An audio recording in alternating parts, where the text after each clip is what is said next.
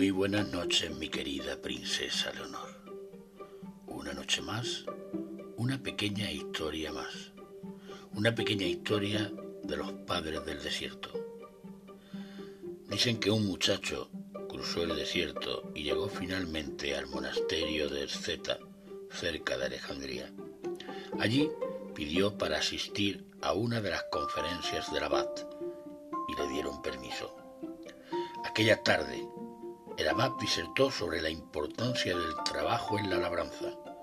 Al terminar, el chico dijo a uno de los monjes, Estoy muy impresionado.